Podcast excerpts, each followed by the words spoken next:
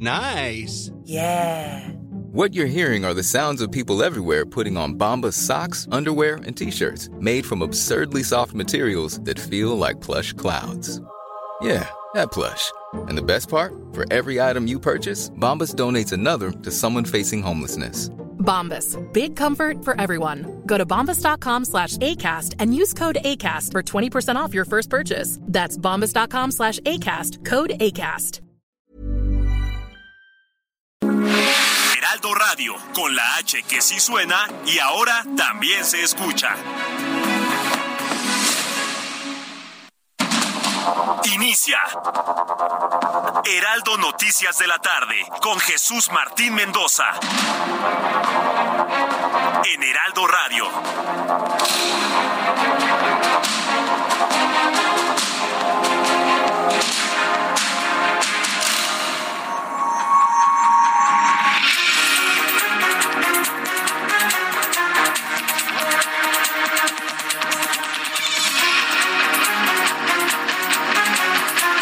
Son las 6 de la tarde en punto, las 18 horas en punto, tiempo del centro de México. Bienvenidos, muy buenas tardes, me da mucho gusto saludarles. Esta es la tarde del 23, viernes 23 de diciembre del año 2022. Me da mucho gusto saludar a través de los micrófonos del Heraldo Radio. Les saluda Jesús Martín Mendoza con todas las noticias importantes de este día. Bueno, pues escasas 48 horas de celebrar la víspera de la Navidad, la víspera. El 24 de la noche no es la Navidad, la Navidad es el 25, el domingo. Entonces, ¿qué hacemos el 24? Es una vigilia, es una espera. Es estar en vigilia, en una espera que llegue el 25 y de esa manera recordar el nacimiento de nuestro Señor Jesucristo. Eso es el 24. La Navidad no es el, el, el 24 no es la Navidad. La Navidad se celebra al día siguiente. Lamentablemente en México la celebramos todos borrachos y crudos, levantándose hasta las 3 de la tarde. Pero yo soy la obligación de decirle que hemos estado en el error todo el tiempo. Pero en fin, yo le invito para que pase una víspera de la Navidad, una vigilia de la Navidad del 24, la Nochebuena, pues en compañía de su familia, de sus amigos y que sea verdaderamente extraordinaria. Que esa espera al nacimiento sea también una espera para que el año que entra nos vaya mucho mejor que en este año 2022. Así que pues adelantamos las felicitaciones para esta Navidad que está por venir. Le invito a que le suba el volumen a su radio que le tengo toda la información importante hasta este momento. En primer lugar, le informo que el escandalazo del momento es la corrupción, el caso de corrupción en el que está envuelta la señora Yasmín Esquivel Moza. Y yo me voy a referir a ella como señora porque pues su título de licenciatura está en entredicho. Y si el título de eh, que le dio la UNAM para ser abogada pues prácticamente ya no existe por comprobarse esta, este plagio, este robo o esta compra de una tesis, pues automáticamente todos sus grados están nulificados, automáticamente. Eso independientemente de la experiencia que haya agarrado a lo largo de los últimos 30 años. Eso es independiente, pero no tiene títulos. Está completamente comprobado que la señora se robó una tesis o compró una tesis, tesis o plagió una tesis una de ellas, y está en total y absoluto conocimiento del hecho. La ministra Yasmín Esquivel Moza compartió en su cuenta de Twitter el testimonio del académico Luis Italo Morales, quien defiende la honestidad y diligencia de la maestra Marta Rodríguez Ortiz, asesora de la tesis de la ministra de la Corte, pero sin entrar a fondo en la acusación del plagio académico. A ver, no hay duda que la señora pueda ser muy buena en lo que hace, pero compró la tesis para titularse compró la tesis para titularse o la plagió. Lo que venga después, créame, no justifica que haya comprado la tesis, le hayan vendido la tesis, haya plagiado la tesis, pudo haber tenido inclusive un examen profesional de excelencia y el resto de su vida pues con un desempeño ejemplar. Eso no lo ponemos en duda, pero el inicio de esa carrera ejemplar que hoy muchos le defienden está fundamentado en una mentira, en un acto de corrupción, en un robo de una tesis. Y a eso no le entran. A mí no me queda duda que la señora tiene un desempeño al que usted quiera. Pero el inicio de su carrera está fundamentado en un acto de corrupción. Las dos tesis están en línea, las dos tesis están en internet y usted las puede comparar. Están copy-paste, para que me entienda. Copy-paste. Simple y sencillamente el índice da hasta vergüenza ajena leerlo, ¿no? El del, el del licenciado Báez y el de la señora Esquivel. Es un escandalazo, un escandalazo. Y que me pongan a toda la corte celestial diciendo, no, es muy buena. Sí, pero la tesis, no, ahí yo ya no sé. Ahí es muy buena, pero la tesis ahí ya no sé todos sus testimonios han reaccionado de la misma manera.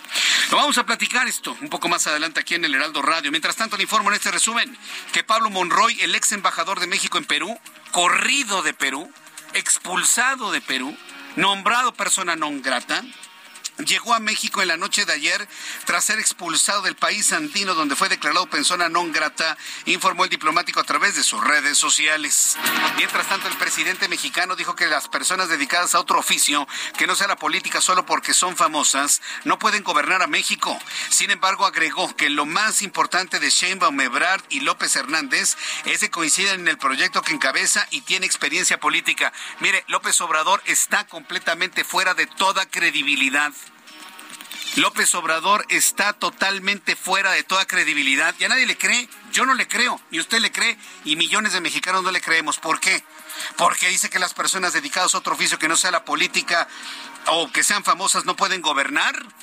Ah, bueno, entonces, ¿qué diablos están haciendo actores como embajadores de México en el extranjero? Acaba de decirle Alejandro Bichir. Ese señor no es político. ¿Ese señor se dedica al espectáculo igual que sus hijos?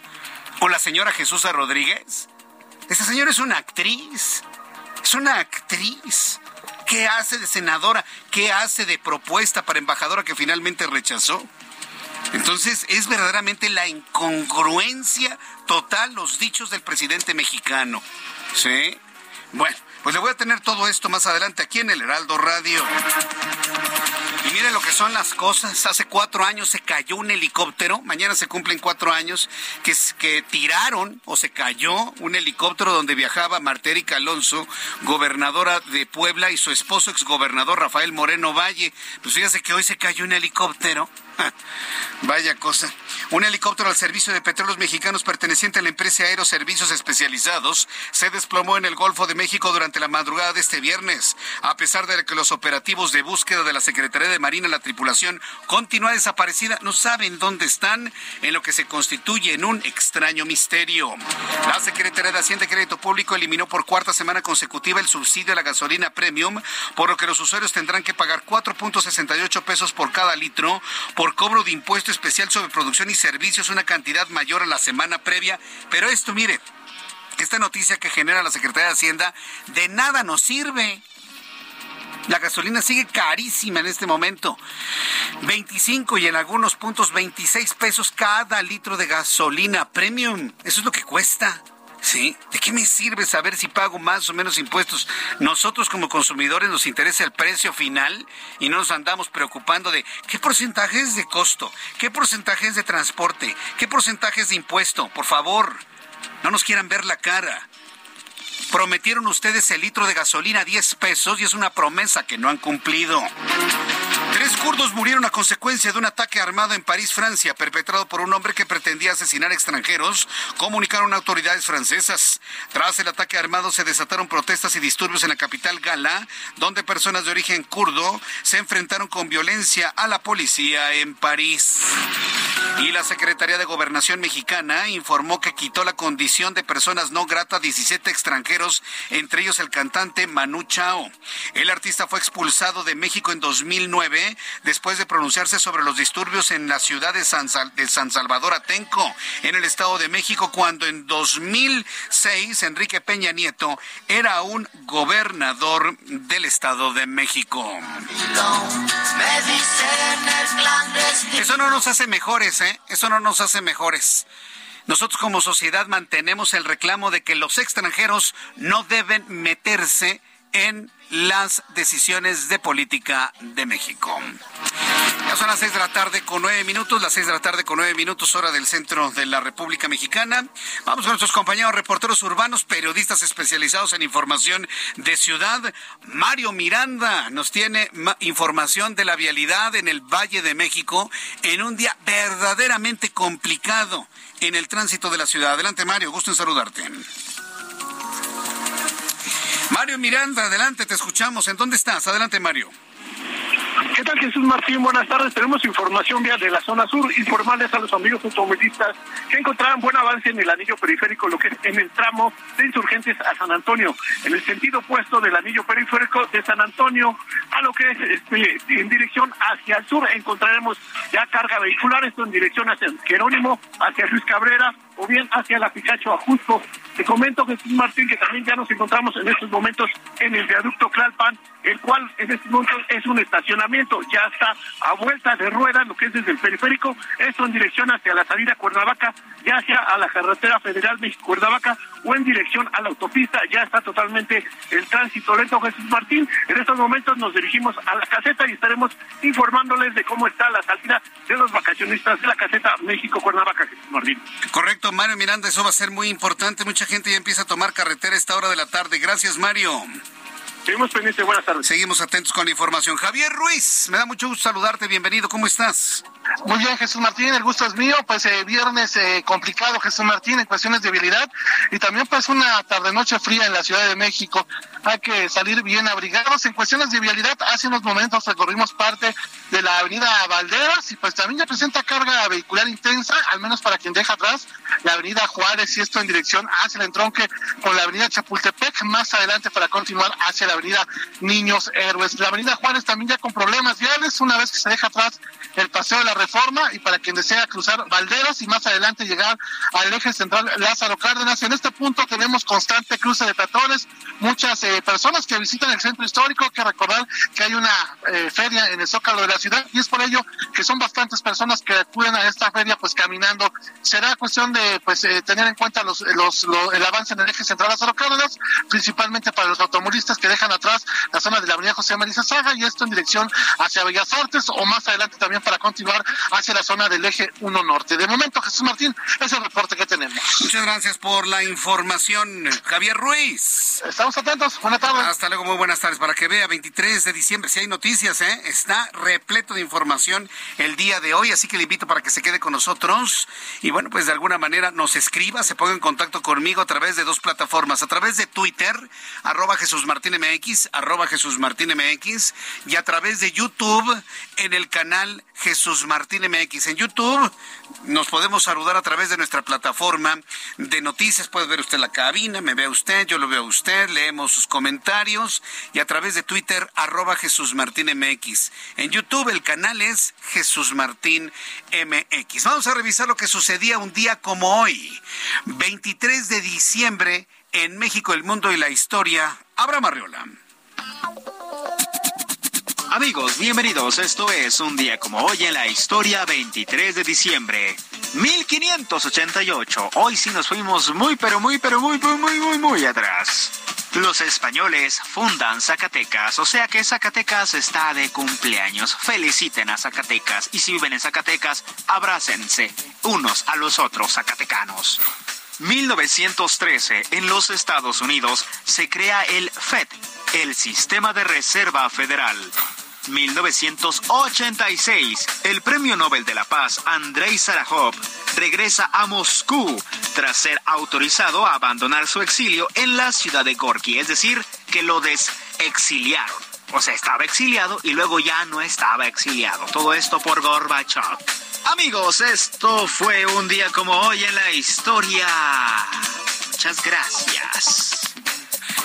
Muchas gracias a ti, muchas gracias a ti por las efemérides Abraham Arreola en este 23 de diciembre de 2022. Ya son las 6 de la tarde con 13 minutos tiempo del centro de la República Mexicana. Oiga, en Estados Unidos hay una tormenta invernal como no se veía en décadas Por lo menos hace cuatro décadas no caía tal cantidad de nieve y bajaba el, el termómetro como está bajando en los Estados Unidos.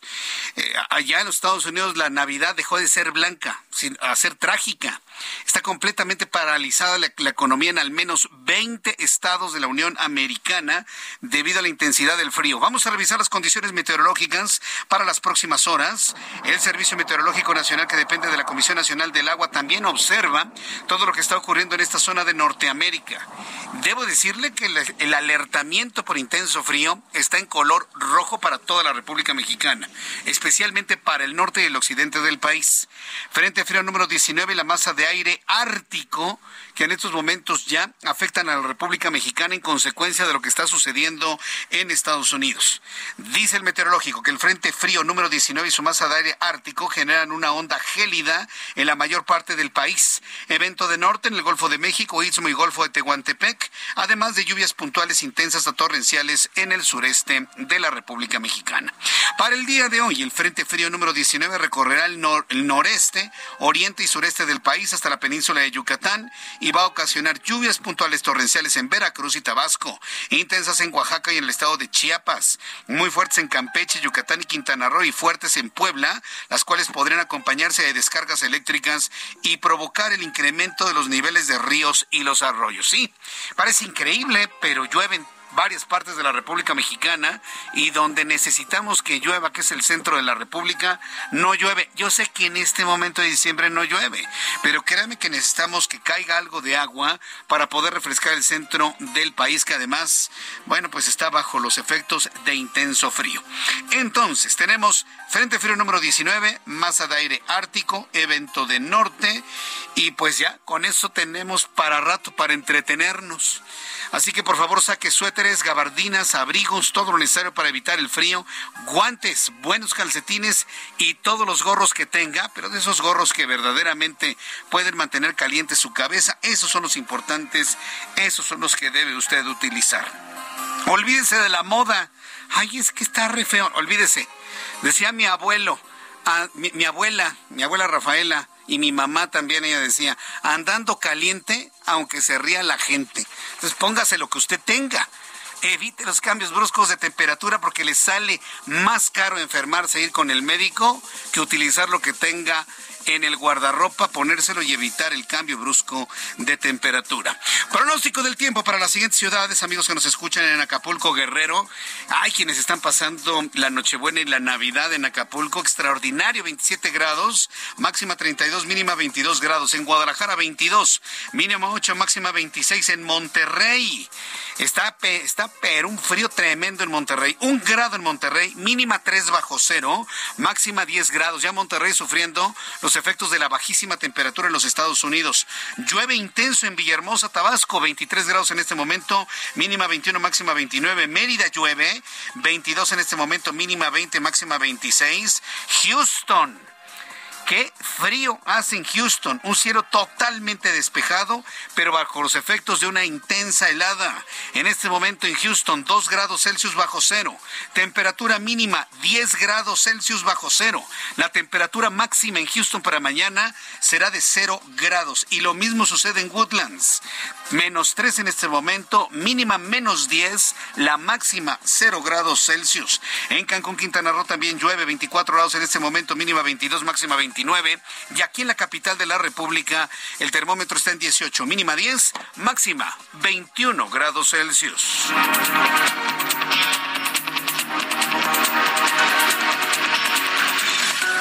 Son las 6 de la tarde con 18 minutos hora del centro de la República Mexicana. Qué nevadas, ¿eh? Qué frío está haciendo en los Estados Unidos. Ya se deja sentir los efectos en la parte norte de la República Mexicana. Nos dicen que las nevadas y el intenso frío en los Estados Unidos no se veían así en los últimos 40 años. Súbale el volumen a su radio. En la línea telefónica Juan Guevara, director de Now Media Comunicaciones en los Estados Unidos, quien nos tiene información de lo que están viviendo en este momento. Estimado Juan, qué gusto saludarte. ¿Cómo estás? Imagino que abrigadísimo en este momento. Mi querido Jesús Martín, así es, se nos está congelando hasta el ego en este momento aquí en Houston. pero fíjate que, pero fíjate que hasta este momento ya sentimos calorcito, como tú lo decías, estamos solamente a 2 grados bajo cero, amanecimos a 10 grados bajo cero, pero esto, pues fíjate que no es tan complicado en Chicago. déjame decirte que están a 25 grados bajo cero y en todo el país, para la gente que esté eh, viajando de México a los Estados Unidos, fíjate, 13 mil vuelos cancelados o demorados. El primer aeropuerto que tiene problemas es, Chicago, el segundo es Atlanta, el tercero es Dallas, aquí en Texas, y obviamente el aeropuerto internacional Bush, que es el que tenemos aquí en Houston, que son todos los puntos de entrada de México hacia los Estados Unidos. Entonces, eh, eh, pues ha sido una helada histórica. El año pasado tuvimos una helada similar, eh, pero estuvo con, con, con, vientos, sin viento, y sobre todo eh, con cielos nublados, que aunque la gente no lo crea, cuando el cielo está nublado hace menos frío que cuando no hay nubes en el cielo. Entonces, eh, pues definitivamente ya estamos viendo en diferentes partes del país, pues a millones de personas sin energía eléctrica. En, uh, en Texas, específicamente en Houston, ya estamos viendo también a la gente que está rompiendo las tuberías. Las casas en Houston no son como las casas en México, que son hechas de adobe, de ladrillo. Aquí son hechas de palitos, ¿no? Principalmente palitos y aislante entonces, cuando las tuberías se congelan por dentro, pues truenan y truenan la pared y entonces te quedas sin agua y luego te quedas con una broncona porque pues ahora hay que conseguir al plomero en, en, en, Nochebuena y en Navidad para que te arregle una posible fuga de agua. Entonces ha sido, ha sido una circunstancia tremenda, sobre todo para la gente que está viajando en este momento, gente que iba a Denver, Colorado, que tenía vuelos a las nueve de la mañana, se están subiendo apenas al avión, eh, los vuelos de Houston a Monterrey están demorados por lo menos ocho horas. Entonces ha sido una circunstancia, pues en donde, como te digo, se nos está congelando hasta el occipucio. Oye, ¿qué, es lo que dicen los meteorólogos sobre este fenómeno que se cierne en los Estados Unidos y que no habíamos visto, según estos datos, en casi medio siglo, Juan? ¿Qué, qué, qué es lo que pasó en la atmósfera? Bueno, lo que sucede es que viene lo que se llama un Arctic Blast, es decir, una una tormenta ártica eh, que viene directamente del Polo Norte y viene viajando pues prácticamente de Canadá hacia México. Eh, la, en este momento la temperatura del Golfo de México, las boyas que hay en el Golfo de México, la temperatura, están a 5 o 6 grados el agua, cuando normalmente la temperatura promedio del Golfo de México es eh, 25, 27 grados centígrados, el agua del Golfo. Entonces eso, eso les puede dar a entender lo significativo que es este fenómeno meteorológico que no se había visto eh, prácticamente en muchísimo tiempo y aquel que dude que existe eh, duda del cambio climático, aquel que piense que no existe cambio del clima, bueno, que se venga para acá un ratito nada más, hombre, que, se quede afuera aquí en Houston 10 minutos y vas a ver cómo cambia de país. Sí, por supuesto. Ahora lo que me sorprende es la extensión de esta masa de aire gélido sobre los Estados Unidos, afectando al 70% de la población, 240 millones de estadounidenses afectados por esta ola de frío. Juan. Es correcto, correcto. Y el 50% tenemos problemas con la energía eléctrica. Estamos en este momento, ERCOT, que es por ejemplo, la, agencia independiente de generación de energía eléctrica en Texas está a un 80% de su capacidad. Ya hay problemas en el saber si eh, la capacidad de Texas en general va a poder aguantar el que la gente tenga calentadores y, el, la gente tenga las calefacciones prendidas pues prácticamente toda la noche cuando estamos viendo que a duras a duras penas está pudiendo el sistema eléctrico. No hemos tenido apagones fuertes en este momento, sí ha habido apagones en Texas sí ha habido apagones importantes, hay millones de personas sin energía eléctrica en este momento en los Estados Unidos. Sin embargo, bueno, Texas hasta cierto punto ha aguantado. En años pasados nos hemos quedado sin luz tres, cuatro días, porque los sistemas de energía eléctrica son independientes al del país. Así que vamos a esperar a ver qué sucede en las próximas horas. Eh, la cobertura celular sigue siendo normal, la cobertura de Internet sigue siendo normal, pero bueno, el frío sigue pegando y pegando bien duro. Eh, ¿Cuál es la, zona menos afectada del país por el intenso frío? ¿La Florida? Eh, fíjate que la Florida sigue sigue estando con temperaturas bajas. La única parte del país que se salvó de todo esto es Hawái, obviamente. Sí. Así que está como en Acapulco, que tú lo mencionabas, está a 27, 28 grados centígrados. Están prácticamente tostándose en Hawái pero todo lo demás hemos tenido California quizá está a 14 grados centígrados en este momento, cosa que es frío para California. Sin embargo, eh, la mayor parte centro eh, eh, centro del país hacia Nueva York, al norte del país junto con Canadá, es donde está pegando más duro. Como te digo, Chicago en este momento está imposible. Nuestra operación en Chicago y las restricciones de radio que tenemos en Chicago, pues prácticamente están siendo controladas a control remoto porque pues la gente tiene que estar abunquerada en sus casas con 25, 27 grados bajo cero. Y por ejemplo en Chicago, que es la ciudad de los vientos, pues no solamente, no solamente eh, hace mucho frío, sino que el, factor viento hace que se sienta hasta 45 grados bajo cero, y tenemos eh, gente en nuestro equipo en Chicago que nos ha mandado fotografías en donde prácticamente hay estatuas de hielo de metro y medio de alto. Bien, Juan, pues eh, estaremos muy atentos de lo que suceda durante las próximas horas. Me imagino todo la economía paralizada y bueno, pues cualquier novedad que se reporte en los Estados Unidos volveremos a entrar en comunicación contigo para transmitir, transmitir a través del Heraldo Radio, Now Radio en los Estados Unidos. Saludos a nuestros amigos en Chicago, ¿qué? 25 grados bajo cero en Chicago en este momento, Juan. Es correcto. Qué barbaridad. Gracias, Juan Guevara. Te envío un fuerte abrazo. Igualmente un abrazo. Y, una feliz Navidad, digo, fría Navidad y muy feliz Navidad. Feliz Navidad, ya que estamos pendientes, mi querido Jesús Martín. Estamos pendientes, gracias. Vamos a ir a los anuncios y regreso con más noticias aquí en el Heraldo Radio. Escucha las noticias de la tarde con Jesús Martín Mendoza. Regresamos.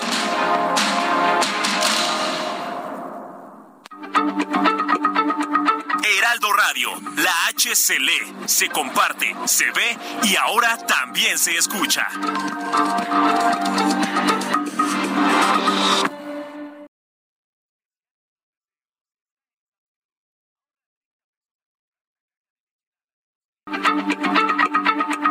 Heraldo Radio, la H se lee, se comparte, se ve y ahora también se escucha.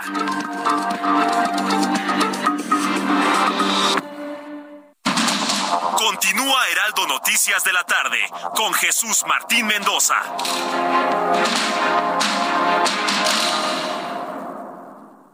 ¿Ya sabes qué harás con tu aguinaldo? Gastarlo todo no es una buena opción.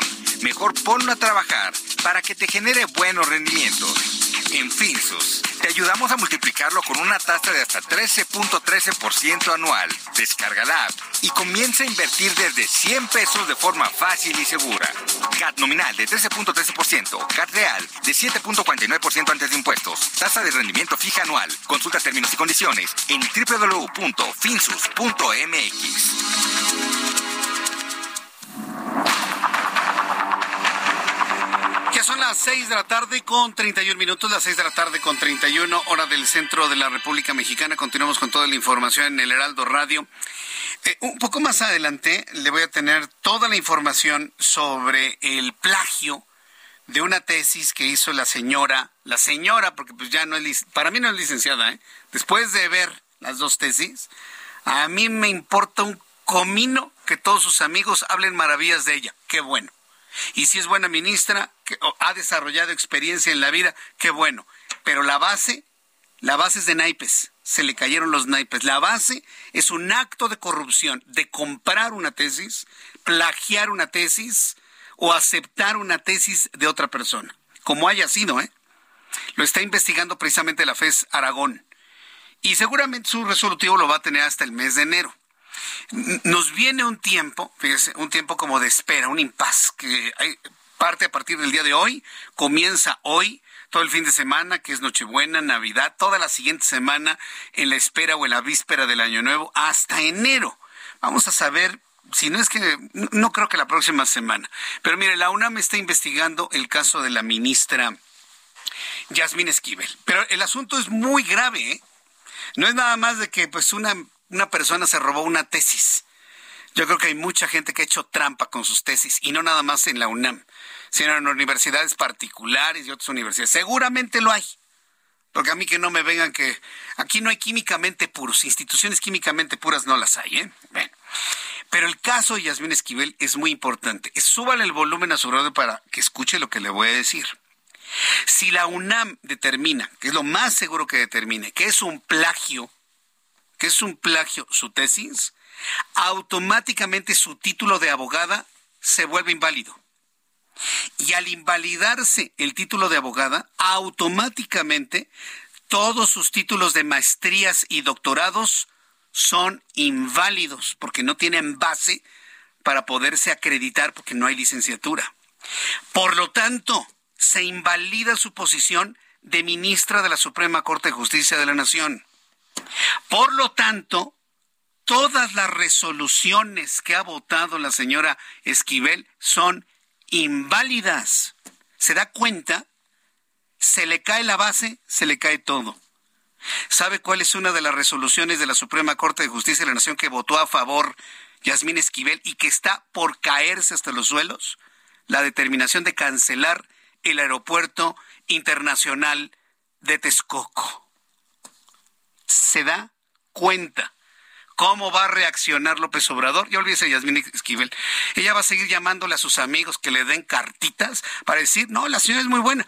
Y yo eso no lo pongo en duda. Pero cuando fue estudiante, hizo trampa. Y esa trampa puede alcanzarla hasta el día de hoy.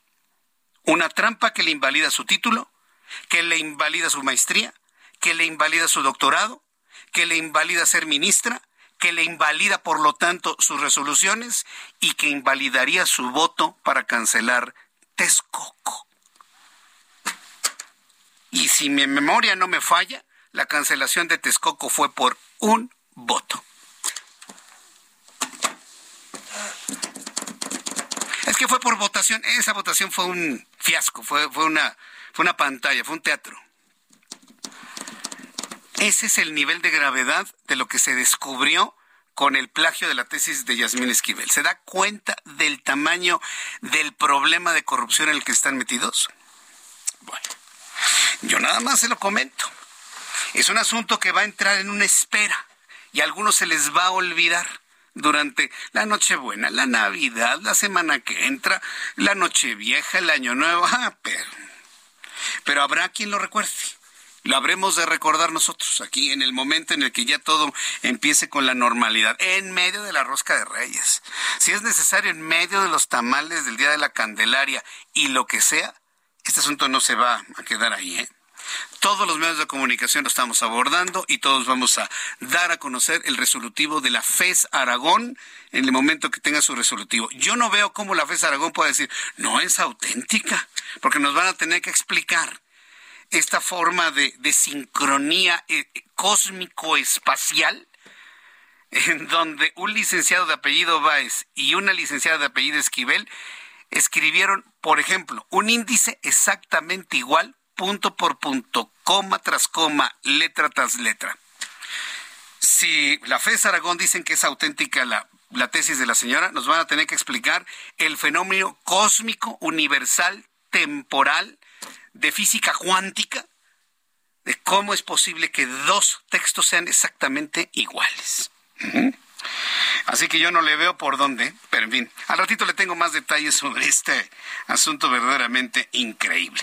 Bien, cuando son las 6 de la tarde con 36 minutos hora del centro de la República Mexicana, quiero informarle que durante la madrugada de este viernes se registró el desplome de un helicóptero de la empresa Aeroservicios Especializados en el Golfo de México. La Secretaría de Marina Armada de México inició un operativo de búsqueda y rescate de la tripulación, la cual continúa desaparecida. Esta aeronave se encontraba al servicio de petróleos mexicanos, por lo que se convirtió en el tercer helicóptero de Pemex que se cae en 2022. Digo que se cae, porque no sabemos si son accidentes o los tiran. Guillermo Officer, corresponsal en Campeche, nos informa. Adelante, Guillermo, gusto en saludarte. ¿Qué tal? Buenas tardes. un Martín, te saludo con gusto desde Campeche. Así como bien lo has comentado, es la tercera aeronave que ha sufrido un percance de este tipo en lo que va de 2022. Se trata de una un helicóptero de la empresa de los servicios especializados que se desplomó a una distancia aproximada de 174 kilómetros del puerto Isla del Carmen, muy cerca de Cayo Arcas y, y, de los pozos petroleros que se encuentran en esta en esta zona. Se desempeñaba como un taxi aéreo encargado de transportar a trabajadores hasta las ubicaciones marítimas y con un costo de cinco millones quinientos mil dólares eh, pues se ha desplomado esta aeronave. Hasta el momento se sabe que eh, el piloto Francisco Javier Nájera en Morales y el copiloto Miguel Ángel López Hinojosa no han sido ubicados. Esto después del operativo de búsqueda y rescate implementado por la Secretaría de Marina y otras embarcaciones petroleras eh, durante la madrugada de este viernes. Hasta el momento Pemex se ha, ha, permanecido hermético ante esta situación, no ha hecho un pronunciamiento oficial en el que dé detalles acerca de cómo se dio este percance. Lo cierto, lo cierto es que lo único que se encontraron fueron eh, restos de la aeronave. No hay eh, todavía un reporte oficial acerca de los tripulantes del, caso del, piloto y el copiloto. No hay una, una información oficial todavía. Y bueno, el primer caso de aeronaves que sufrieron esta clase de percance se registró el 26 de junio de este de este año y es la tercera ya eh, eh, accidente de este tipo que se da en aguas del Golfo de México, específicamente frente a las costas de Campeche. Estaremos ampliando la información en cuanto la exparestatal de más eh, detalles acerca de lo que pudo haber sucedido, o más bien de información oficial acerca de lo que sucedió en el Golfo de México la madrugada de este viernes. Pues año de helicópterazos, ¿no? Guillermo. Ah, es, correcto, es correcto. Lo que llama la atención, llama eh, poderosamente la atención es que también en los dos casos anteriores, eh, pues es el mismo hermetismo que ha, eh, mantenido petróleos mexicanos sin dar mayores detalles y también ha habido ya víctimas fatales ha, habido fallecimientos en, las aguas del Golfo de México sin que hasta el momento se haga algo. es extraño que haya ya, pues, haya tantos casos llamándole ya este tercero, eh, que, se den bajo las mismas circunstancias. Bien, pues gracias por la información, Guillermo Officer. Seguiremos informando desde Campeche. Seguiremos informando. Muchas gracias. Muy amable nuestro compañero reportero. Ya son las seis de la tarde con 39 minutos hora del centro de la República Mexicana. En mi cuenta de Twitter, en mi cuenta de Twitter, arroba Jesús Martín MX, arroba Jesús Martín MX, le, le presenté desde ayer, a ver, aquí, aquí lo tengo, aquí lo tengo, eh, un, un Twitter de Roberto Cruz Arzabal. La tesis, eh, en donde nos muestra la tesis de Edgar Baez del 86 y la de Yasmín Esquivel del 87, de la de Juan Carlos Blanco Silva del 93 y la de Juan Carlos Martínez Mendoza en 2010, todas dirigidas por Marta Rodríguez y todas son idénticas. Mire, en el caso, en el caso de la tesis de Baez sí, y de, y de Yasmín Esquivel, no hay, no hay posibilidad, no hay manera, no hay modo de decir que no son iguales. Sí. Por ejemplo, mire, en la, en la tesis de Baez dice 1.1, estoy leyendo un, este, una, una página aleatoria, 1.1, orígenes del sindicalismo europeo y del sindicalismo en México. ¿Sabe cómo dice la de Yasmín? 1.1, orígenes del sindicalismo europeo y del sindicalismo en México. Luego el texto dice, le voy a leer nada más dos líneas.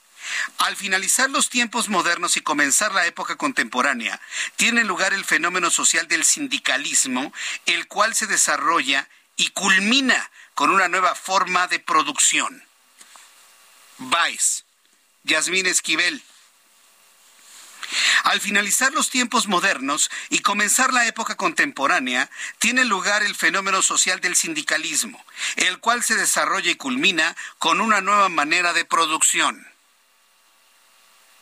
Señores, es una tesis copiada punto y coma igualita. Esto, señora Yasmín Esquivel, se llama corrupción, podredumbre la misma que dicen ustedes que iban a terminar y que no han terminado. Es corrupción. Corrupción. Están corruptos desde el origen.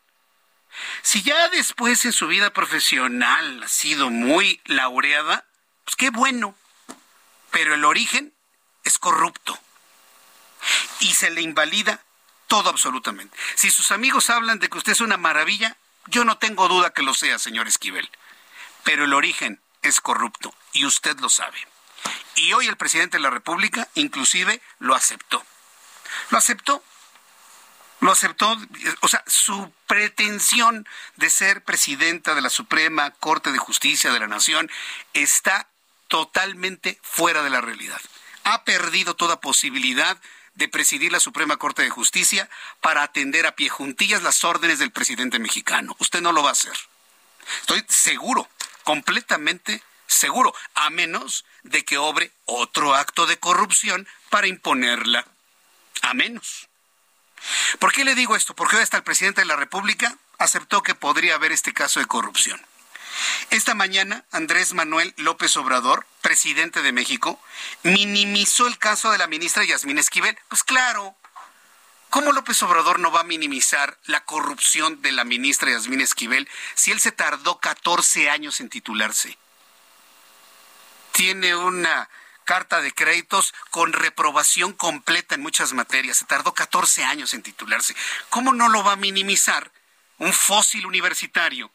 Porque fue un fósil universitario alguien que compró, se robó o plagió una tesis. Esta mañana Andrés Manuel López Obrador minimizó el caso de la ministra Yasmín Esquivel. En conferencia matutina desde Tabasco, el presidente sostuvo que en caso de que sea cierta la denuncia, el error del aspirante a presidir la Suprema Corte de Justicia de la Nación es menor. ¿Sabe con qué lo comparó? Dice que con el daño que ha causado Enrique Krause. Obviamente, pues el ejemplo todo el mundo se queda así como diciendo no puede ser. Prácticamente está aceptando que Yasmín Esquivel se robó la tesis. Tenemos a Noemí Gutiérrez o el audio. Vamos a escuchar lo que dijo el presidente mexicano esta mañana tiene que resolverlo la autoridad competente. Yo en este caso no soy objetivo del todo porque considero que cualquier eh, error, anomalía cometida por la ministra Yasmín cuando fue estudiante, cuando presentó su tesis de licenciatura, es infinitamente menor al daño que han ocasionado a México Krause y el señor que hace la denuncia sí, claro, por supuesto. Mire, fue una, forma muy, este, ahora sí para que vea. En términos, presidente, en términos beisbolísticos, tercer strike y ponche, ¿eh? No le salió. Nadie se la creyó. No, digo, si, hay algo delicado, si hay algo que las familias mexicanas le dan un gran valor, si hay algo por lo que muchos jóvenes aspiran, es por poder entregarle un título a sus papás. la culminación de los estudios a nivel universitario, con un título debidamente obtenido, es una especie de coronación para una familia que hizo un esfuerzo inconmensurable para apoyar a ese hijo y que tenga un título. Muchos jóvenes en este país entregan el título a sus padres como una forma de agradecimiento y un honor por todo el esfuerzo hecho durante el tiempo el tiempo eh, de apoyo durante la, la, época primaria, secundaria, preparatoria y universidad, y usted viene a decirnos que es algo menor. ¿Hay alguien que tenga la caridad de decirle al presidente que ese no fue un buen comentario? ¿Minimizar la forma en la que se titula un joven? O una joven mexicanos? No, bueno. Minimizar, minimizar, minimizar sus propios actos de corrupción de esta clase política. En cuanto tengamos más información de esto, se lo daré a conocer. Le digo, entre esto en un momento de impasse por, por, las fiestas de Navidad y de Año Nuevo, pero le puedo asegurar que en enero esto va a dar de mucha tela de dónde cortar, porque le vuelvo a repetir para quien me acaba de sintonizar. El plagio invalida su título, por lo tanto, se invalida su maestría, por lo tanto, se invalida su doctorado, por lo tanto, se invalida su nombramiento como ministra, por lo tanto, se invalidan sus resoluciones, por lo tanto, se invalida su voto para cerrar Texcoco. Como un ejemplo de todo lo demás que ha votado. Fíjese nada más hasta dónde alcanza el caso de corrupción. Son las seis de la tarde con 47 minutos, hora del centro de la República Mexicana. Yo sé que hay muchas personas que dicen, ay Jesús Martín, eso no me importa. Yo lo que quiero saber es de dónde voy a sacar dinero para la cena de mañana, para la cena de la víspera. Muchos mexicanos concentramos todos nuestros esfuerzos en la cena del 24, pero lo importante, lo central, es al día siguiente. Es el día 25, el día de la Navidad, el día en el que recordamos el nacimiento de Cristo. Es el día en que recordamos el nacimiento del niño Jesús. Entonces la cena del 24 es una vigilia. Es una vigilia. Todos estamos en qué es vigilia, mantenerse despiertos. El, como lo hicieron los pastores hace más de dos mil años, esperando el nacimiento del niño Jesús. Y en esa vigilia, pues obviamente se comparten viandas, se comparte una cena para poder de alguna manera eh, tener una noche cálida en la que esperamos y celebramos el nacimiento de un niño que cuando crece se convierte en nuestro Salvador, en el Mesías esperado en nuestro Señor Jesucristo. Ninguno de mis colegas periodistas lo dicen así de claro. ¿Sabe por qué? Porque les da vergüenza hablar de su religión, les da pena. Les da a mí no me da vergüenza, a mí me da orgullo decirlo, porque es la religión que profesamos el 80% de los mexicanos. Y eso es lo que celebramos el día de mañana en la noche. Una vigilia en la espera del nacimiento del niño. Y ya cuando nace se la arrulla, todo el mundo está contento, se comparte una cena y al día siguiente, quienes quieren, pueden ir a la misa de la Navidad y demás. Le estoy platicando algo que la sociedad mexicana ha olvidado por completo. Pero fíjese que la cena navideña, esta que se ofrece en esta espera, en esta vigilia, saldrá más cara por la inflación. ¿Cuánto más cara? Las familias no sacrificarán los romeritos ni el pavo y muchas familias están dispuestas a pagar lo que sea por ofrecer esa cena. Adriana Luna es nuestra corresponsal en Guadalajara, Jalisco y nos informa. Adelante, Adriana. Gracias, querido Jesús Martín, un placer saludarte. Es que mira, los cárnicos han subido de precio. Sí, claro. El azúcar para el ponche, la fruta, la harina para el pan, la mesa de los mexicanos va a tener entre un 10 a 15% más costosa con esta cena navideña. Pero pueden sacrificarse las tortillas o el regalito, pero no los romeros, el pavo, el pollo, el pan, el ponche y el vino. Y más si sobrevivimos a la pandemia, Jesús Martín, que ese es el mejor regalo, además del sacrificio de Jesucristo, como tú bien lo mencionaste. Vamos a escuchar al presidente de la Cámara de la Industria Alimenticia de Jalisco, Antonio Lancaster Jones. Él nos comenta que en los hogares, sin importar los costos, en la mesa de los mexicanos sigue la tradicional receta de la abuelita y nadie la cambia, ¿eh? Incluidos los puñuelos y el chocolate. Más o menos estamos esperando que sube entre un 10 y un 15% el costo de la cena navideña, que es el costo de la inflación que se ve reflejado. Se reporta que no van a crecer esta industria del pescado, la industria del pavo, la industria del cárnicos en general. Cárnicos y aves no crece este año. ¿Qué es lo que más eh, caro está ahorita? Ahorita sobre todo grasas, aceites es lo que subió. Cárnicos también subió cerca de un 10, 12%. Huevos, también huevos cerca de un, arriba de un 20%, la harina arriba de un 20%. Son varios los productos que crecen que incrementaron su costo. En Navidad el festejo es más familiar, en Año Nuevo se da más la cena entre parejas en los restaurantes, así que se está dando ya una recuperación del sector y se espera que el 24, eh, que es la Nochebuena, y el 25 la Navidad, pues se incrementen las comidas de familias completas en los restaurantes. Vamos a escuchar al líder de los restauranteros en Jalisco, Manuel Servín nos estamos recuperando, así como algunos cerraron, otros, muchos otros han abierto las puertas. En Jalisco y en la zona metropolitana, el sector restaurantero definitivamente es un referente a nivel nacional e internacional. La comida jalisciense, el servicio de Jalisco, se caracteriza como uno de los primeros del mundo. No estoy hablando de México, del mundo, porque son, tenemos un servicio de calidad.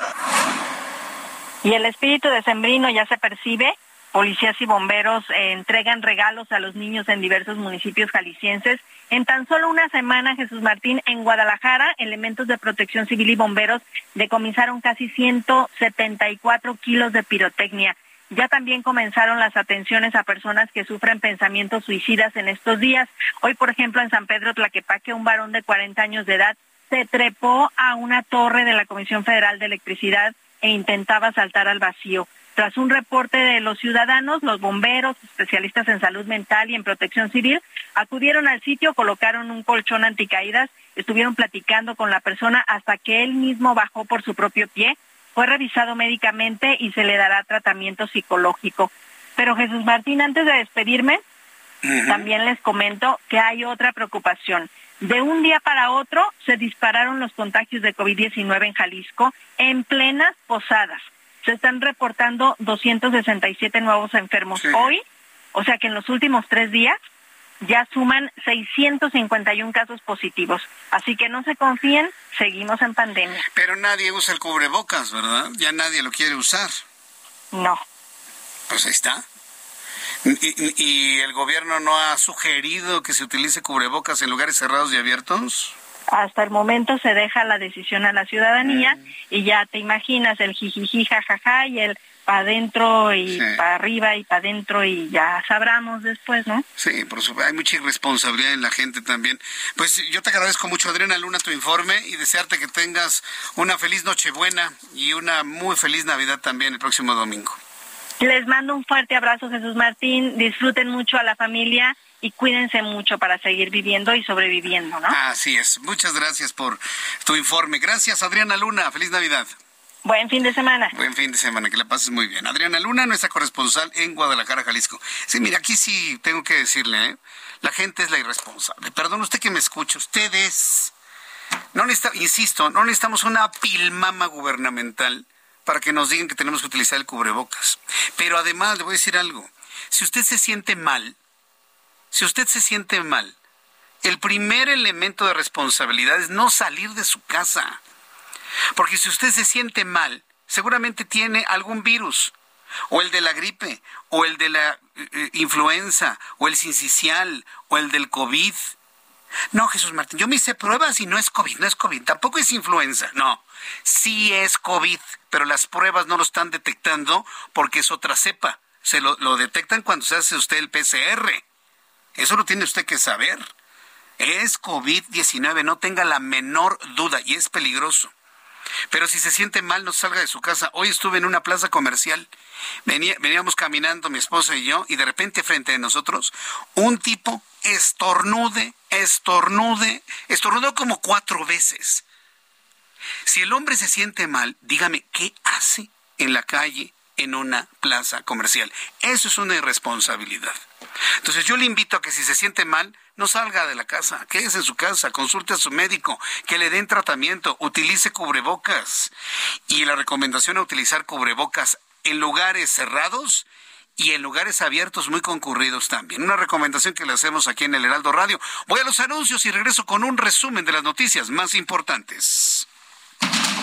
Escucha las noticias de la tarde con Jesús Martín Mendoza. Regresamos.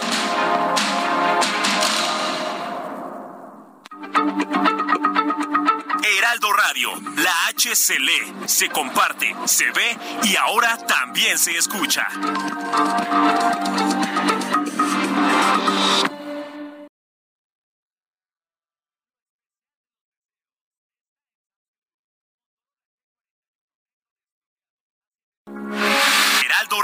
Con la H que sí suena y ahora también se escucha. Continúa Heraldo Noticias de la tarde con Jesús Martín Mendoza.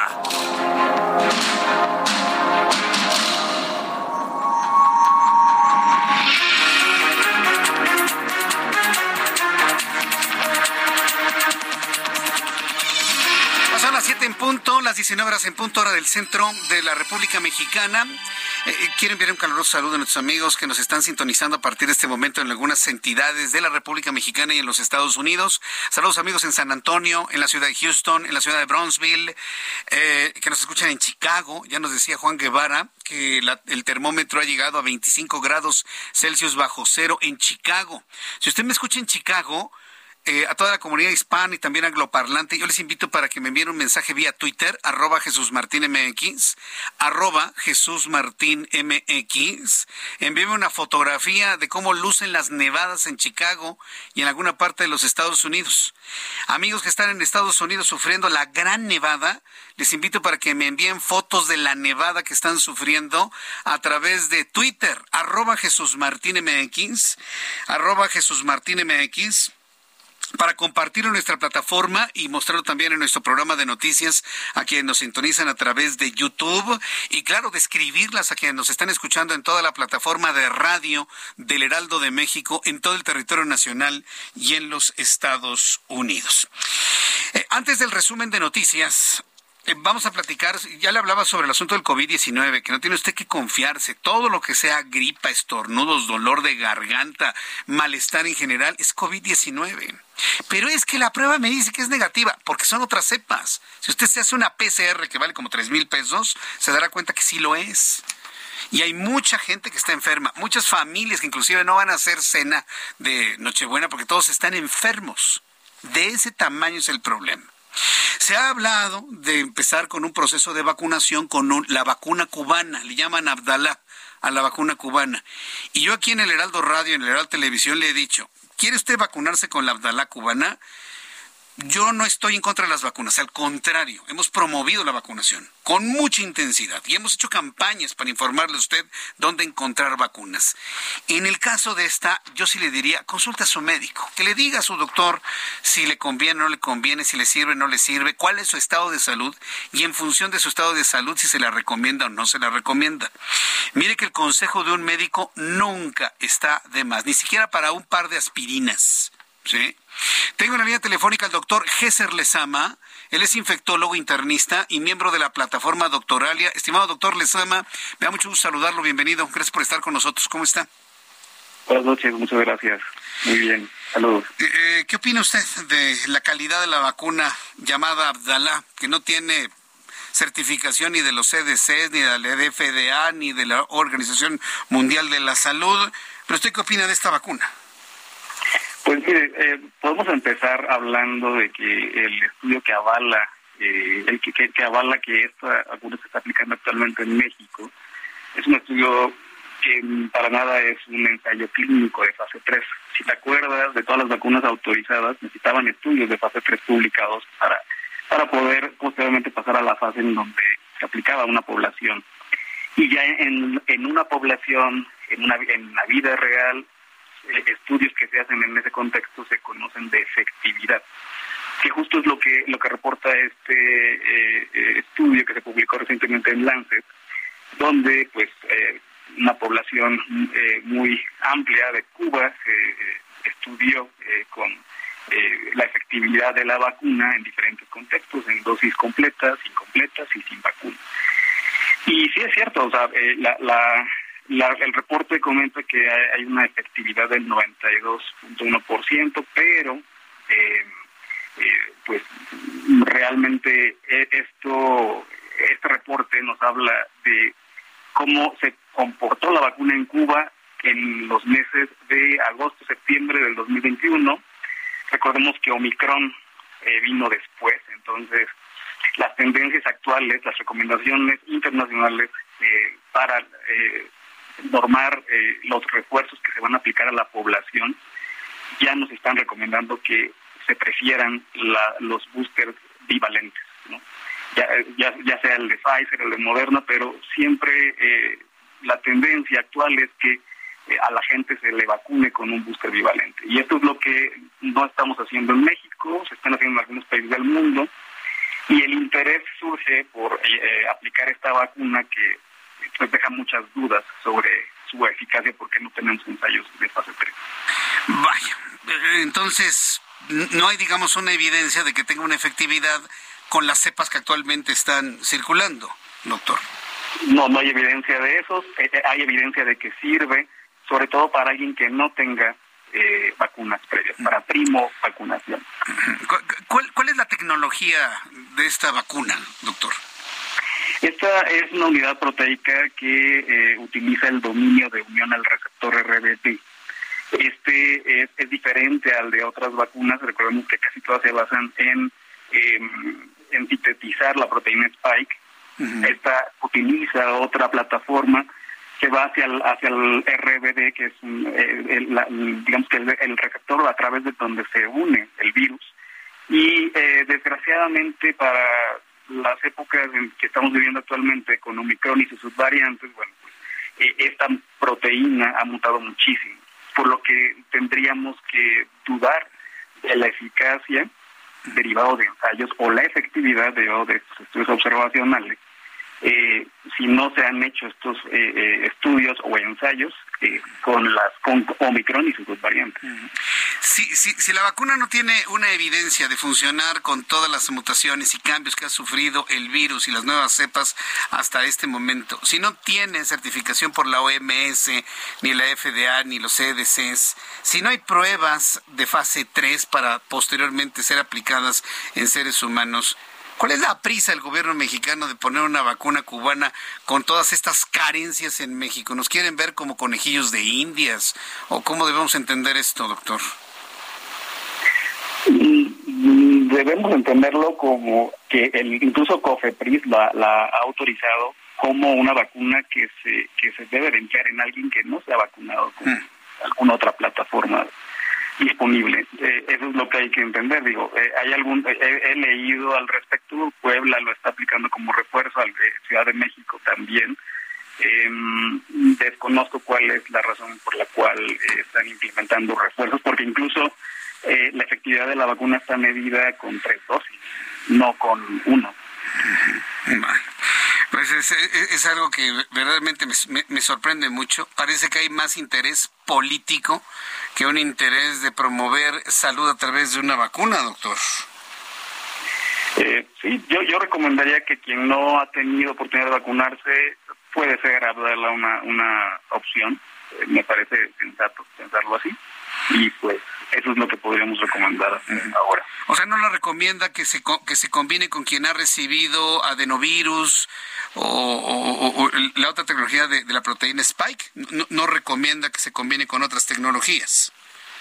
Eh, pues no, es que, la red es que no hay datos para poder apoyar esto. En realidad, eh, si alguien de manera voluntaria lo quiere hacer, pues hay que tomarlo con reservas y, y pues vigilar muy, no, no, no, no omitir el resto de las medidas de protección, el uso de cubrebocas, lugares poco ventilados, el, el, justo si, tenemos síntomas respiratorios, como decías tú hace rato, pues eh, no reunirse, sobre todo en con estas festividades que vienen, y, y, seguirnos cuidando.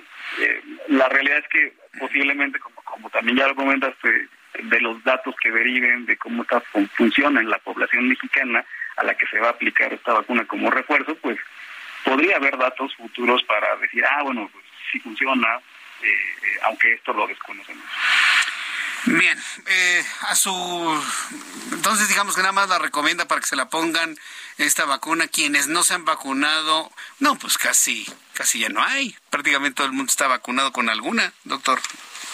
Así es, yo creo que también esa es la razón por la que no hay tanta afluencia. Yo creo que la mayor parte de mis colegas sería eh, pues sería, sería la verdadera indicación médica para el uso de esta vacuna.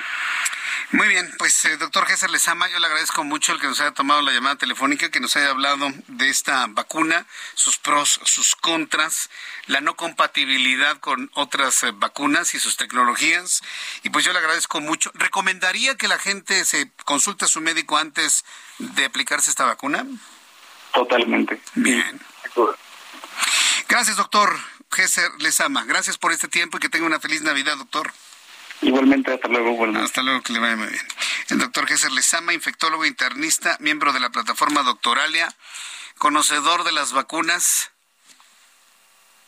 ¿Quiere ponerse la vacuna Abdalá? No se la ponga si no, si no tiene una recomendación médica antes.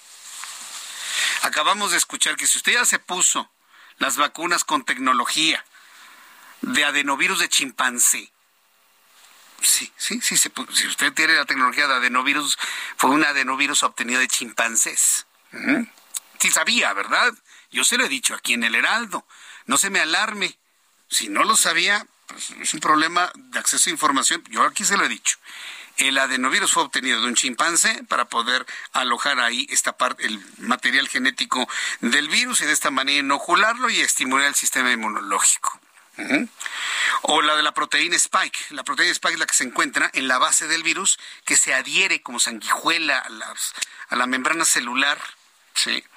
Entonces se, se, se, coloca en la vacuna parte de esta proteína y el sistema inmunológico la reconoce y genera los anticuerpos. Así es como funcionan las vacunas. Si usted tiene alguna de estas dos tecnologías, no se ponga Abdalá, según lo que nos ha dicho el doctor Lezama.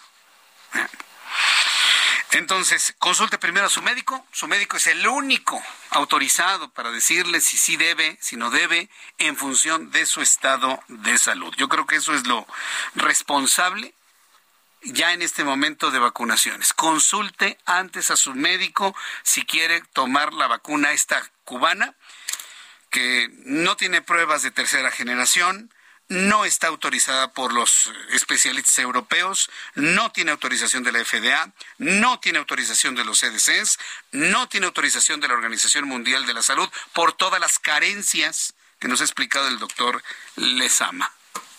todavía se la quiere poner.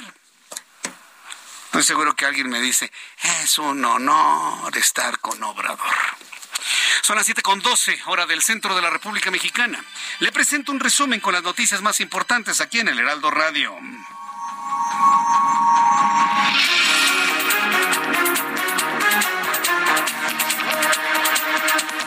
Resumen con lo más destacado que ha ocurrido hasta esta hora. Escucha usted el Heraldo Radio en toda la República Mexicana, en los Estados Unidos.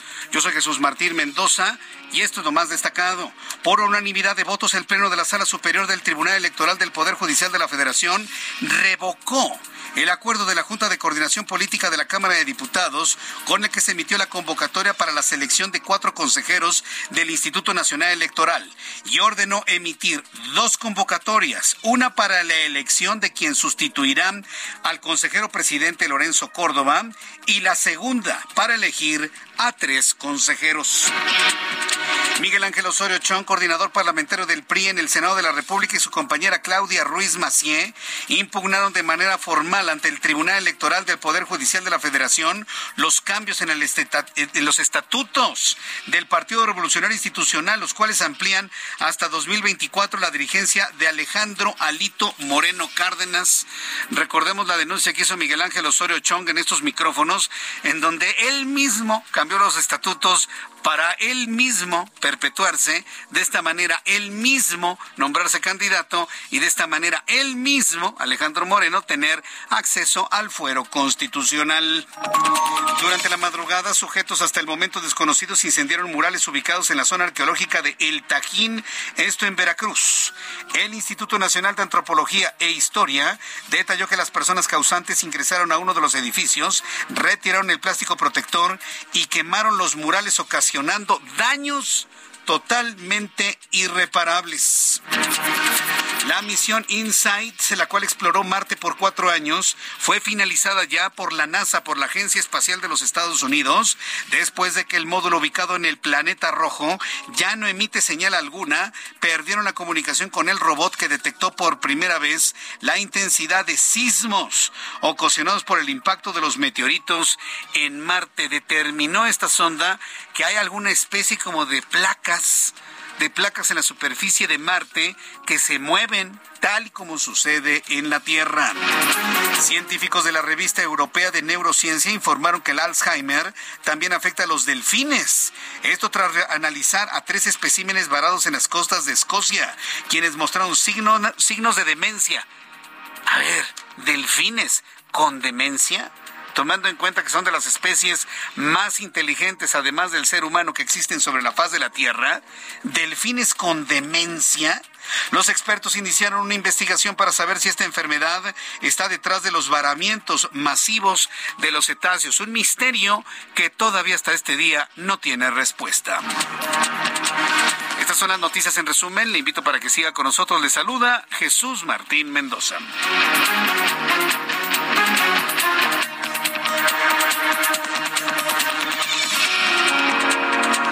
Continuamos con toda la información aquí en el Heraldo. Le tengo una información, ya terminamos el sonido del, resumen. Vamos con nuestros compañeros reporteros urbanos, periodistas especializados en información de ciudad. Adelante, Mario Miranda, ¿en dónde te ubicamos? Muy buenas noches. Javier Ruiz, perdóname, Javier.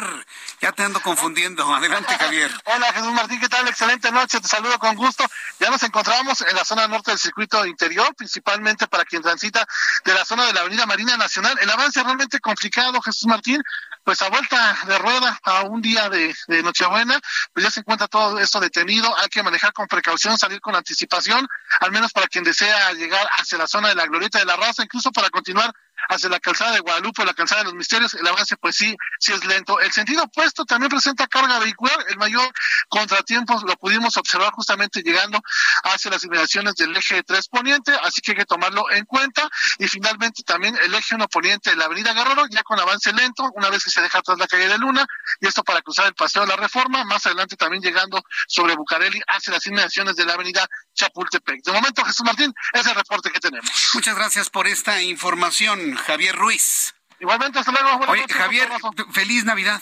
Que la pases súper bien, Javier. ¿Mm? Muchas gracias. Igualmente, Jesús Martín, los mejores deseos para ti, para toda tu familia. Muchas gracias. Gracias, compañero. Que te vea muy bien. Un fuerte abrazo. Que te vea muy bien. Gracias. Es nuestro compañero Javier Ruiz. Bien, cuando son las siete con 17, tiempo del centro de la República Mexicana, hay una noticia que le quiero compartir a usted. Eh, hay una noticia que le quiero compartir a usted, pero escúchela con mucha atención porque esto no nada más se circunscribe a las escuelas. Yo sé que estamos de vacaciones prácticamente en todo el mundo, pero usted tiene que saber esto. Esto que me parece muy importante. La noticia llega desde Italia. Súbale el volumen a su radio. Allá el ministro de Educación de Italia lo que vendría siendo para México el secretario de la secretaria de Educación Pública, ¿se acuerda la señora esta que dice no me pregunte eso, no me no sabría responderle eso, ¿se acuerda? La secretaria de Educación Pública que no sabe responder las preguntas de los reporteros, bueno. Su equivalente allá en Italia se llama Giuseppe Valditara es el secretario de Educación Pública. Ha enviado una circular a todos los colegios y a los institutos italianos, todo Italia, ¿eh? para prohibir, sin excepción alguna, el uso de celulares en las escuelas. Prohibir el uso de teléfonos celulares eh, durante las clases, sobre todo por ser un elemento de distracción y una falta de respeto para los profesores. La decisión se basa en las conclusiones de un informe realizado por el Senado italiano sobre el impacto del uso descontrolado de los celulares en los estudiantes más jóvenes. Los científicos italianos han descubierto que la adicción al teléfono celular, ya sea consultas de Instagram, estar tuiteando, estar en Twitter, en Facebook, en juegos, en comunicaciones, en lo que usted guste y mande, la adicción al teléfono celular, sus efectos en el cerebro son iguales a los de la cocaína. Iguales a los de la cocaína. Es decir, es una droga un teléfono celular. Por eso en Italia se está ya recomendando cancelar su uso, al menos dentro de las escuelas. Sépalo, porque aunque no estemos en la escuela, si sus hijos no se separan un solo minuto del teléfono celular, es porque tienen una adicción tan fuerte como la adicción a la cocaína. No lo digo yo, lo dicen los científicos italianos. Ya con esa información, pues yo le invito a que tome usted las medidas pertinentes. En la línea telefónica, me da gusto saludar a Luis Ramírez, conductor de Mundo Inmobiliario en el Heraldo Radio y socio fundador de Vive de las Rentas. Luis, ¿cómo estás?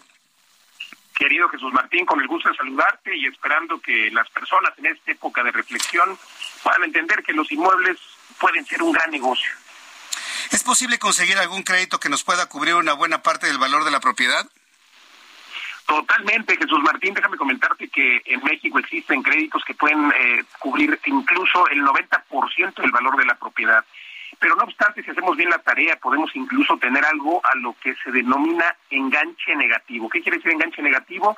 Imagínate eh, que una casa que vale 10 millones de pesos, tú puedes llegar a un acuerdo con el propietario para que te la deje en 8 porque le falta mantenimiento, porque le falta algo o porque requiere vender más rápido. Bueno, también puedes llegar a este acuerdo con el propietario para eh, pues eh, que este enganche negativo sea trasladado para precisamente la reparación de la propiedad.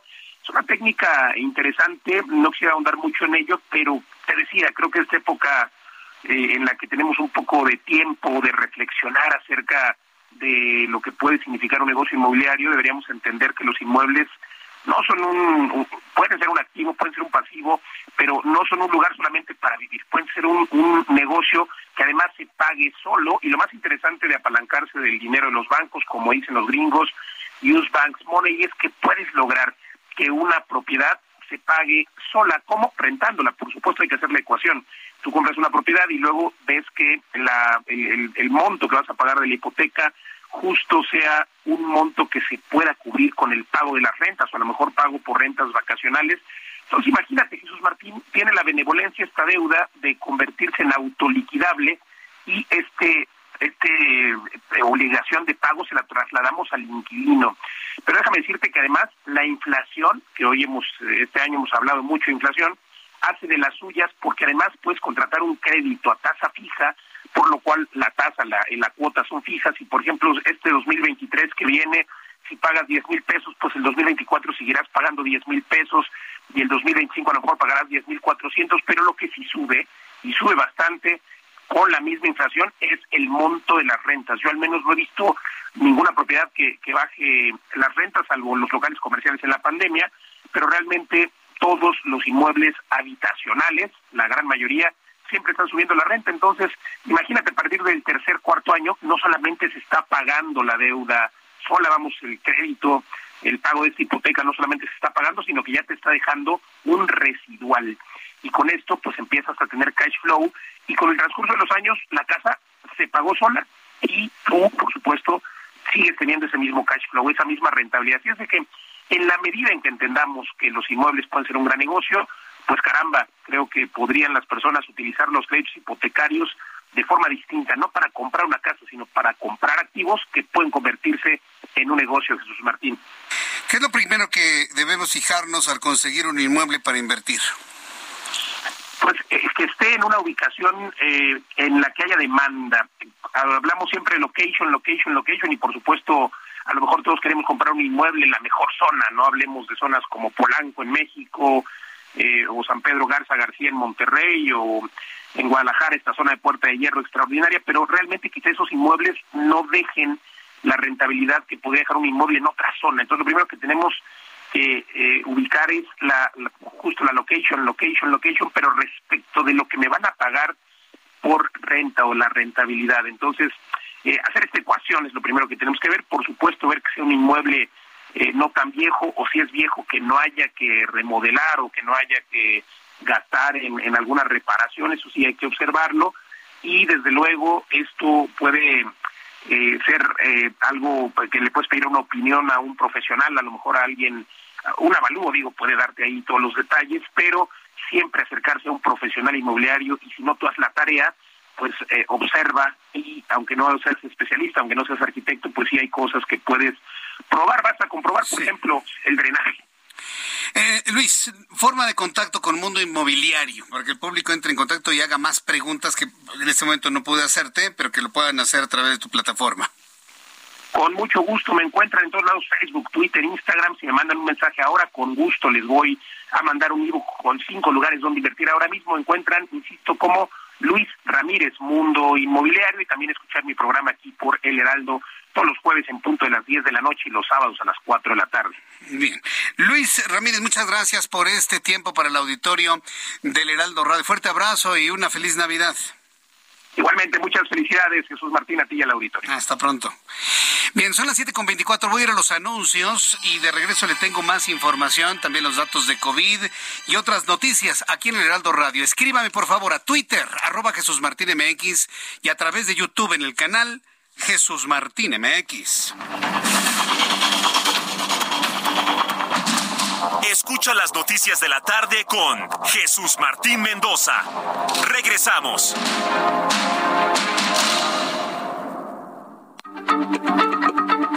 Heraldo Radio, la H se lee, se comparte, se ve y ahora también se escucha.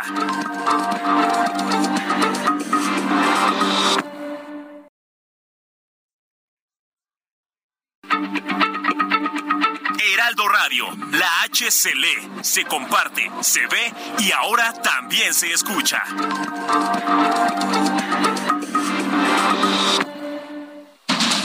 Continúa Heraldo Noticias de la tarde con Jesús Martín Mendoza.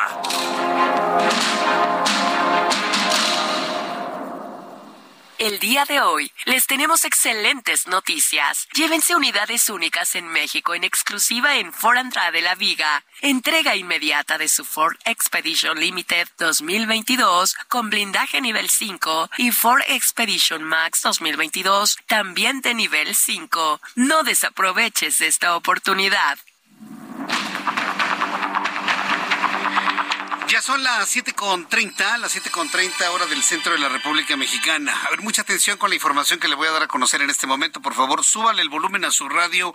Es muy importante y tiene que ver con el acto imperdonable de corrupción, de plagiarse o robarse o comprar una tesis. Asunto por el cual está señalada la señora Yasmín Esquivel, quien trabaja todavía como ministra de la Suprema Corte de Justicia de la Nación pero al confirmarse ya en una investigación científica, cuando esto ocurra, que se plagió la tesis o la compró o lo que haya sido, independientemente del trabajo que ha realizado en estos años y del buen nombre que tenga y demás, estamos hablando de la base, estamos hablando del origen. Todo eso es el origen de un acto de corrupción. Y por lo tanto, todo lo demás se cae, todo licenciaturas, maestrías, doctorados, nombramientos, decisiones, todo se viene abajo. Bueno, en este momento la Universidad Nacional Autónoma de México está dando una actualización, mucha atención de esto, por favor. La UNAM está dando una actualización de la investigación que realiza a las dos tesis que se conocieron en un reportaje de un medio de comunicación y que nos muestran con evidencia que están prácticamente copiadas una con la otra. ¿Se acuerda que ayer le informé que la FES Aragón haría un análisis científico pormenorizado de este caso? Aquí hay una actualización por parte de la UNAM. Súbale el volumen a su radio, no se pierda lo que le voy a informar. La UNAM informa al llevar a cabo el cotejo pormenorizado de las tesis profesionales de una alumna de la Facultad de Estudios Superiores FES Aragón, presentada en 1987, con la de un alumno de la Facultad de Derecho, sustentada en 1986, la Dirección General de Bibliotecas y Servicios Digitales de Información de esta universidad encontró que existe un alto nivel de coincidencias entre ambos textos. El resultado del análisis mencionado se hará del conocimiento del Comité de Integridad Académica y Científica de la FES Aragón, instancia encargada de realizar la revisión del caso respetando el debido proceso legal y en estricto apego a los procedimientos y tiempos establecidos en la normatividad universitaria. Punto final. En resumen, ¿qué nos quiere decir la UNAM con este comunicado? Que sí encontró coincidencias, que sí las hay y que será esta instancia, el Comité de Integridad Académica y Científica de la FES Aragón, la que, en función de los tiempos y legislación universitaria, dé a conocer un veredicto final. ¿Cuándo? Cuando los tiempos universitarios estén para, para informar. Esto va a ser hasta enero, como lo había comentado. Es decir, la UNAM nos dejó en ascuas, pero ya nos dio un adelanto. También la UNAM está en coincidencia con usted, con usted, con usted, conmigo, de que entre las dos tesis hay, dice, un alto un alto nivel de coincidencias. Es eufemístico, ¿no? Decir que prácticamente está copiada una de la otra. ¿eh? Así, tal cual. Tal cual como está. Bueno, cuando son las 7.34, hora del centro de la República Mexicana, otro anuncio que le quiero hacer. El Heraldo de México es la página web de noticias más leída en México y eso nos da un enorme orgullo en nuestra casa de trabajo, en esta gran empresa multimedia, en esta gran empresa la que más ha crecido en los últimos años y que se ha colocado en el gusto de todos los lectores, de todos los que navegan en Internet, a los que les gusta la televisión y escuchan la radio. Heraldo de México, web, es la página web de noticias más leída en México. Según el último reporte de Comscore, nuestra página www.heraldodemexico.com.mx se posiciona como la más consultada en noviembre en la categoría de información y noticias. La web del Heraldo, en donde transmitimos también este programa de noticias, en donde transmitimos nuestro programa de televisión a las 2 de la tarde, es la página número uno en información y noticias. De todas las personas que consumen Internet en México, nuestra web fue consultada por 19.5 millones de personas y queremos agradecer infinitamente su confianza. De esos 19.5 millones de personas, muchos de esos millones escuchan el Heraldo Radio a través de nuestra página web nuestro programa de televisión a través de nuestra página web. El ranking de medios de información y noticias en México lo complementan. Primer lugar, Heraldo de México, con 13 millones 939 mil visitas únicos. Segundo lugar, El Universal, con 12 millones 521 mil visitantes únicos. Tercer lugar, Infobae, con 12 millones 487 mil visitantes únicos. Cuarto lugar, Milenio, con 11 millones 920 mil visitantes únicos. Quinto lugar, El Financiero, con 11 millones 314 mil visitantes únicos. Felicidades, Heraldo de México. Felicidades a mis compañeros de web. Felicidades a mis compañeros de radio, de televisión, de prensa escrita. Felicidades a todos. Y para usted que nos ve, nos escucha y nos lee, un agradecimiento enorme. Gracias por confiar en el Heraldo de México, porque el Heraldo de México piensa joven. Son las 7 con 36, las 19 horas con 36 minutos hora del centro de la República Mexicana. Me da mucho gusto saludar a Adriana Fernández, nuestra especialista en cine, hoy 23 de diciembre, porque ¿qué creen? Mañana 24 y el 25 va a haber mucha gente que irá al cine. Mi querida Adriana, qué gusto saludarte, bienvenida, muy buenas noches, ¿cómo estás? Muy bien, mi querido Jesús Martín, pues sí, ya con un pie en la Navidad, ya con el pavo en el horno prácticamente. Eso me da mucho gusto. Y una vez que terminemos, antes de comer el pavo o después de comer el pavo o el recalentado, pues es buena oportunidad para irnos a ver, irnos al cine, ¿no, Adri? Así es, Jesús Martín. Pues bueno, justo vamos a hablar de una película que está ya rompiendo récords. Es una película que pues ha sido muy esperada, que es la película de Avatar, El Camino del Agua. Esta película que es la secuela de Avatar de 2009 de James Cameron. Y fíjate que pues es una historia que nos lleva a Pandora, obviamente ahí vemos a la familia de Jack Sully, que es el personaje de Sam Worthington, que ya está pues casado con Neytiri, tienen tres hijos, pero también tienen una hija adoptiva, que es hija de Grace, ¿no? El personaje de Sigourney Weaver. Y por ahí aparece este eh, villano, el famoso Quaritch, que pues está obsesionado con, con Jack Sully y lo quiere, pues quiere acabar con él, ¿no? Entonces va a ser toda una serie de, de persecuciones. Y pues esta película, Jesús Martín, yo la verdad, eh, iba un poco suspicaz, ¿no? Pese a que pues James Cameron es eh, definitivamente súper, súper reconocido, pero decía, híjole, tres horas, más de tres horas, porque son tres horas diez lo que dura la película, y la verdad, pues se me hizo muy interesante. Creo que eh, si bien es larga, no me pareció nunca aburrida. Me parece que tiene sobre todo esta parte visual impresionante. O sea, sí es lo impresionante lo que hace James Cameron en términos de tecnología. Para mí es como un ADN fílmico, ¿no? El que nos trae James Cameron con esta nueva película. Y pues trae también las voces, eh, los personajes y las voces de, de otros nuevos personajes, entre los cuales está, por ejemplo, Kate Winslet, ¿no? Que justamente aparece en este nuevo mundo acuático.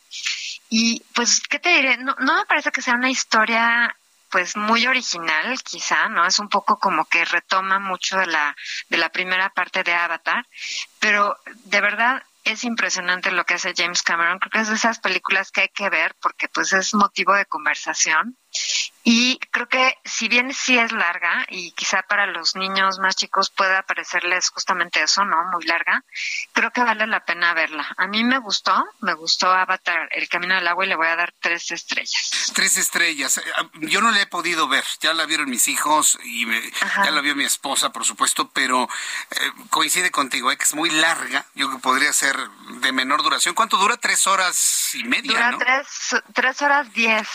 Tres horas diez minutos, wow. Es, bastante. A ver si no cabeceo, ¿no? Porque ya.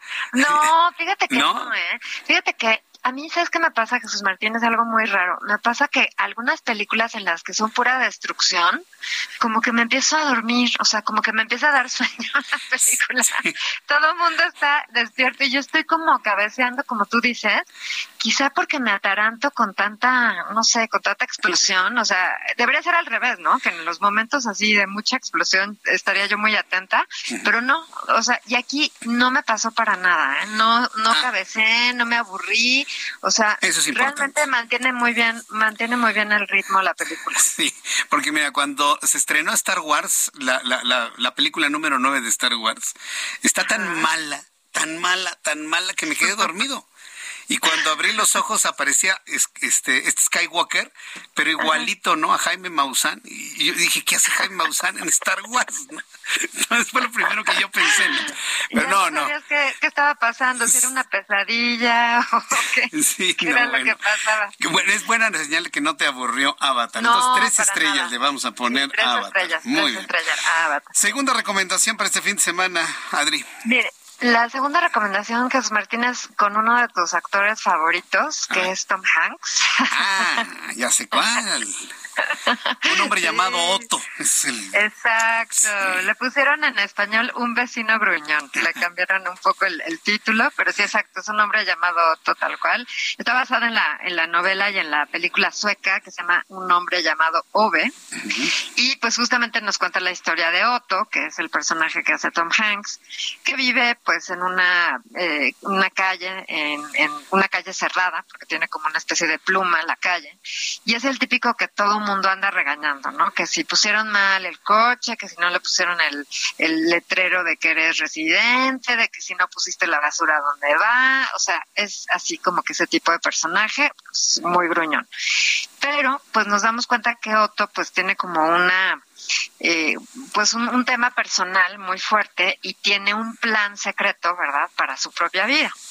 Pero cuando quiere cumplir este plan, pues llega una familia mexicana y le pone todo de cabeza. La familia mexicana está encabezada por Mariana Treviño, que es esta actriz mexicana muy buena que pudimos ver en Club de Cuervos, por ejemplo, y Manuel García Rulfo, que también ha salido en, en, series, por ejemplo en Netflix, en esta serie que es este abogado que es el abogado de Lincoln, ¿no?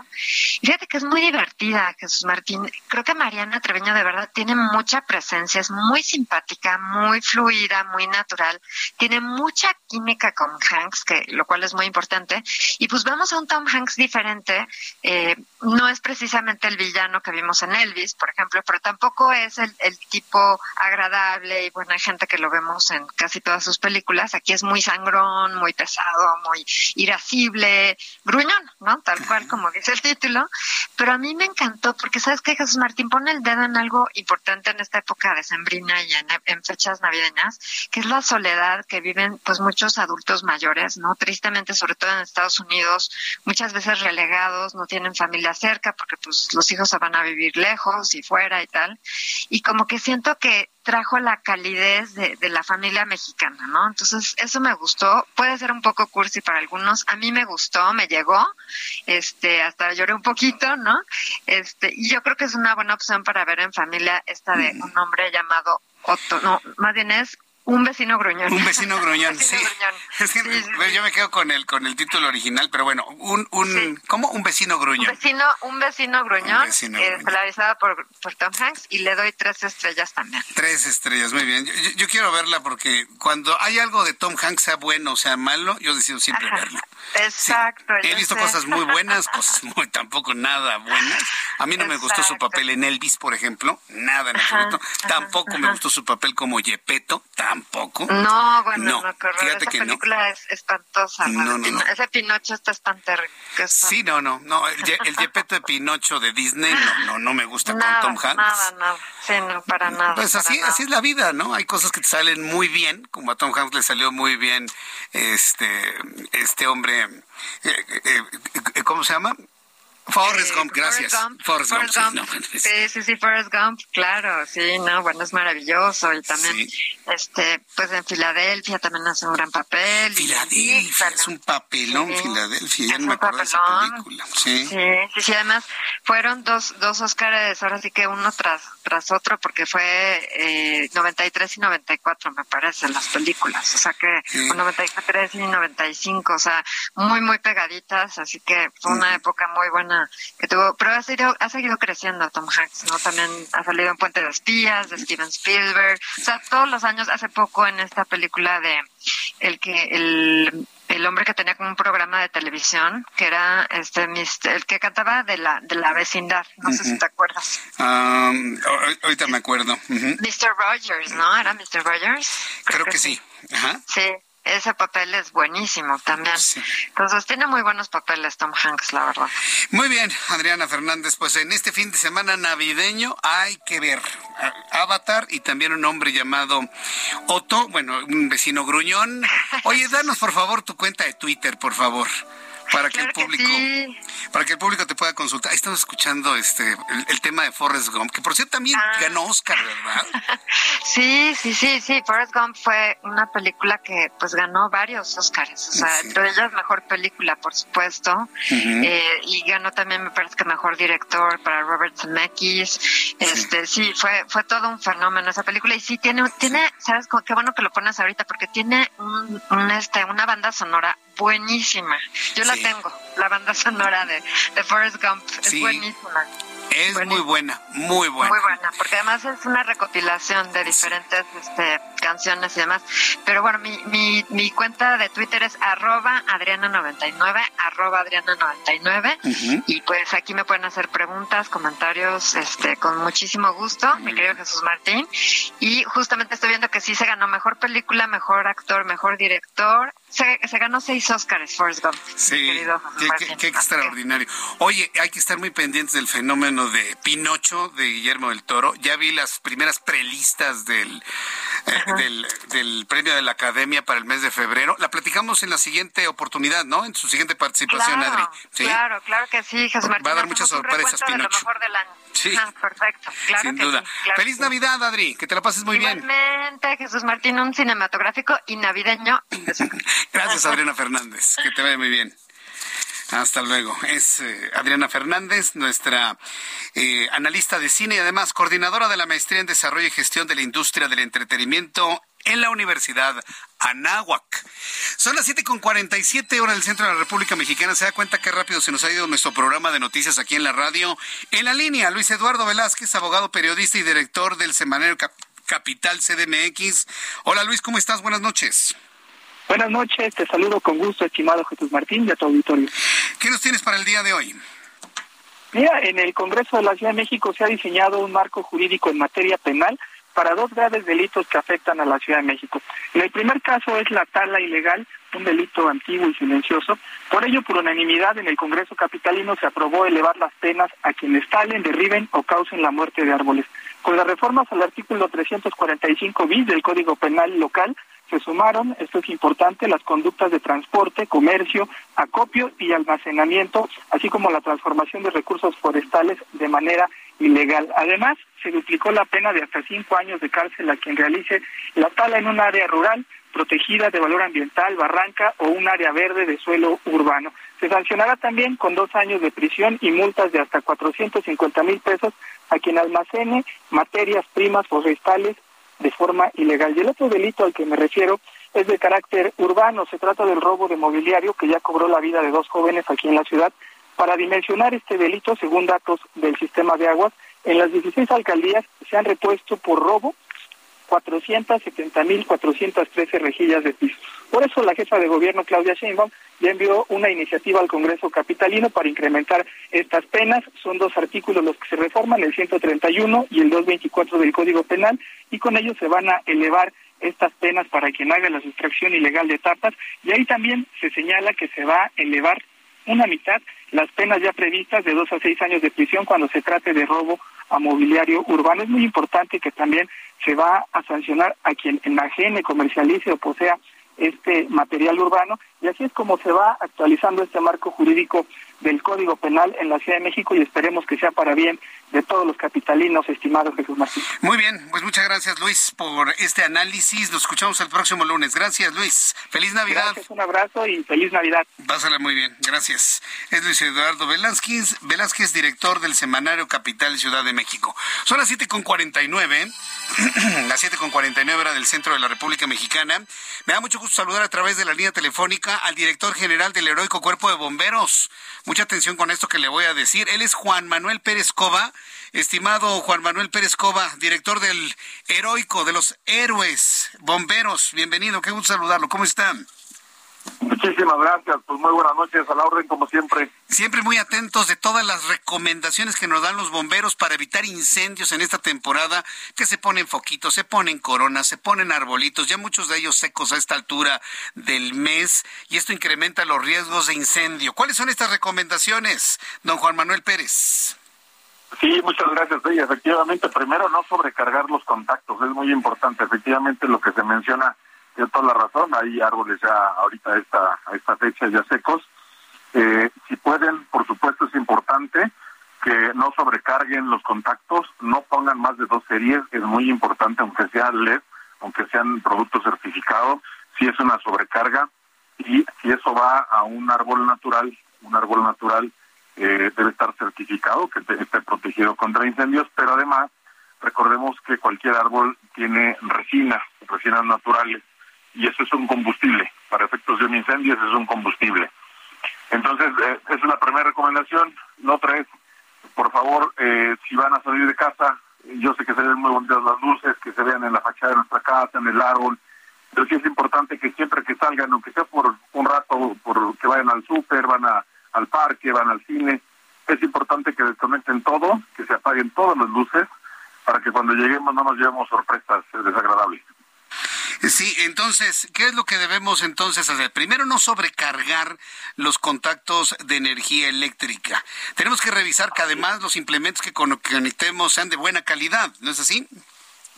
Sí, de preferencia eh, comprarlos eh, con alguna norma ahí en la etiqueta.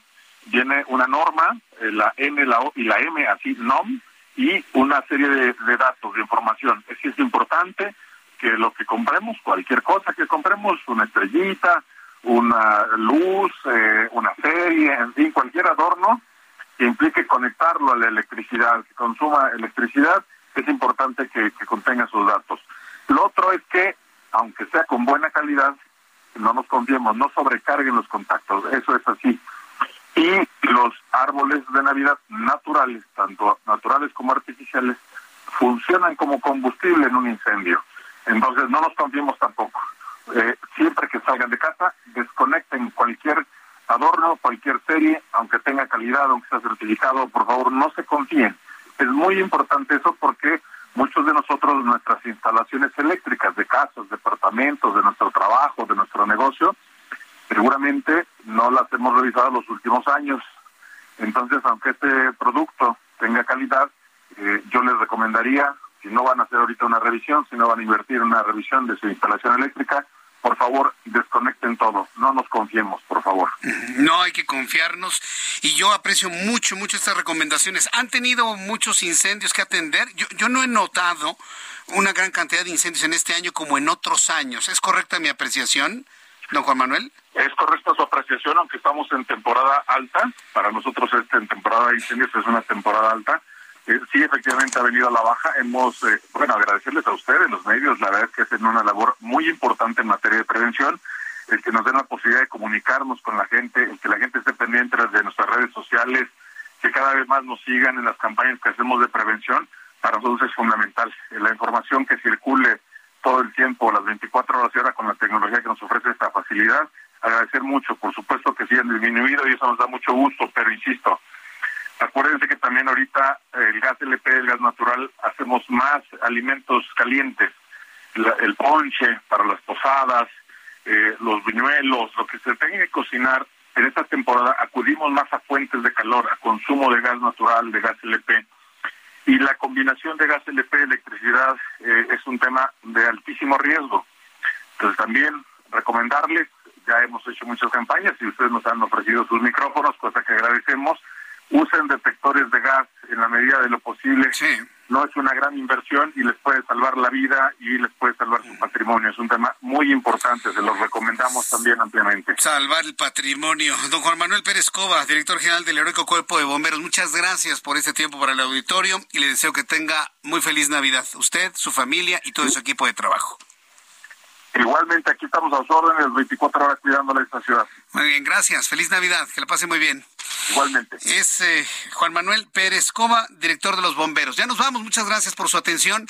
Le deseo una gran Nochebuena y una muy feliz Navidad. Y Dios mediante nos volveremos a saludar el próximo lunes 26 de diciembre. Gracias. Hasta entonces.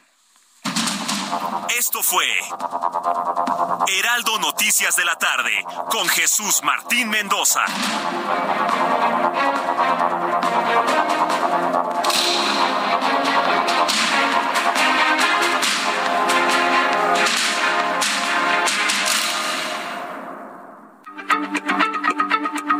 Heraldo Radio, la H se lee, se comparte, se ve y ahora también se escucha.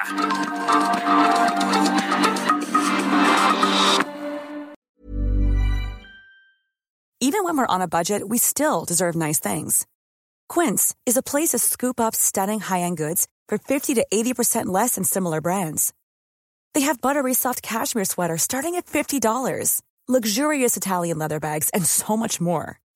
Plus, Quince only works with factories that use safe, ethical, and responsible manufacturing. Get the high-end goods you'll love without the high price tag with Quince. Go to quince.com/style for free shipping and 365-day returns.